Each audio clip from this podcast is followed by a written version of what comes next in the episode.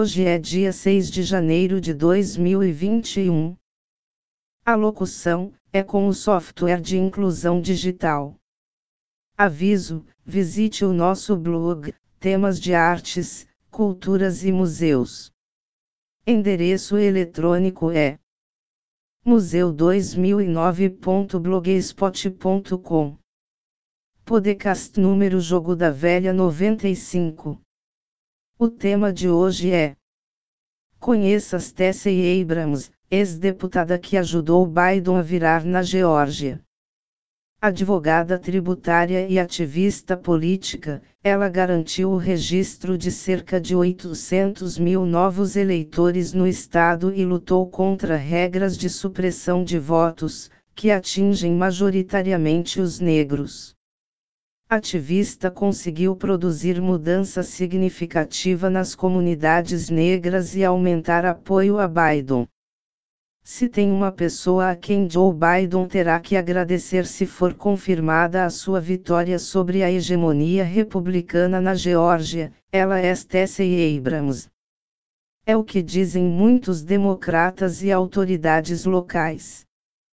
A advogada tributária e ex-líder da minoria na Assembleia Legislativa da Geórgia chegou a ser, brevemente, considerada para compor a chapa de Biden no papel de vice-presidente e teve papel fundamental na campanha dele. Esta cidadã americana adoraria agradecer-lhe do fundo do coração, exclamou a premiada atriz Viola Davis para Abrams no Twitter na sexta-feira. A ex-secretária de Estado Hillary Clinton também entrou na fila da louvação. Depois que Abrams publicou um tweet agradecendo os ativistas pelo esforço para preservar o direito ao voto na Geórgia, Hillary respondeu: E obrigada a você, Stacey. Obrigada. A Geórgia não direcionava seus 16 votos no colégio eleitoral a um presidente democrata desde Bill Clinton em 1992. Mas, 28 anos depois, o estado sulista de tradição republicana estava até ontem prestes a se tornar azul, a cor do Partido Democrata, em grande parte devido aos esforços dessa líder política.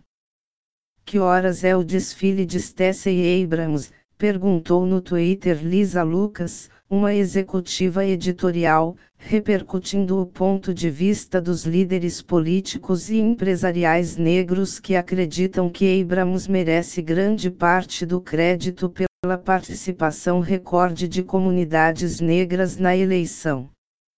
Sete anos atrás, quando ainda estava na legislatura estadual, Abrams fundou o New Georgia Project, Projeto Nova Geórgia, em tradução livre, uma organização sem fins lucrativos que registrou cerca de 100 mil novos eleitores, e então criou a Fair Fight, Disputa Justa, uma entidade voltada para o combate à supressão de votos. Em 2018, Abrams se tornou a primeira mulher negra a ganhar a indicação democrata para governadora. Perdeu em uma disputa acirrada para o republicano Brian Kemp, em meio a alegações de que os partidários dele tomaram medidas para suprimir o voto negro. De acordo com uma investigação da Associated Press na véspera da eleição, Kemp, então secretário de Estado da Geórgia, cancelou em massa mais de um milhão de registros de eleitores entre 2012 e 2018, e congelou outros cerca de 53 mil registros durante a disputa governamental, a maioria deles pertencentes a eleitores negros. Eu meditei por dez dias. Então comecei a conspirar, disse Abrams a Vogue, depois de perder 55 mil votos naquela eleição. Desde sua derrota para Kemp, Abrams ajudou a registrar cerca de 800 mil novos eleitores e lutou contra as regras de correspondência exata, usadas para desqualificar as cédulas por erros de digitação e pequenos erros. A líder política não estava sozinha nesse esforço, juntando-se a uma coalizão que incluía grupos de direitos ao voto como o Pro Geórgia, a Coalizão da Geórgia pela Agenda do Povo e o Projeto Nova Geórgia. Mas Abrams, uma poderosa oradora pública, tornou-se a cara desse esforço.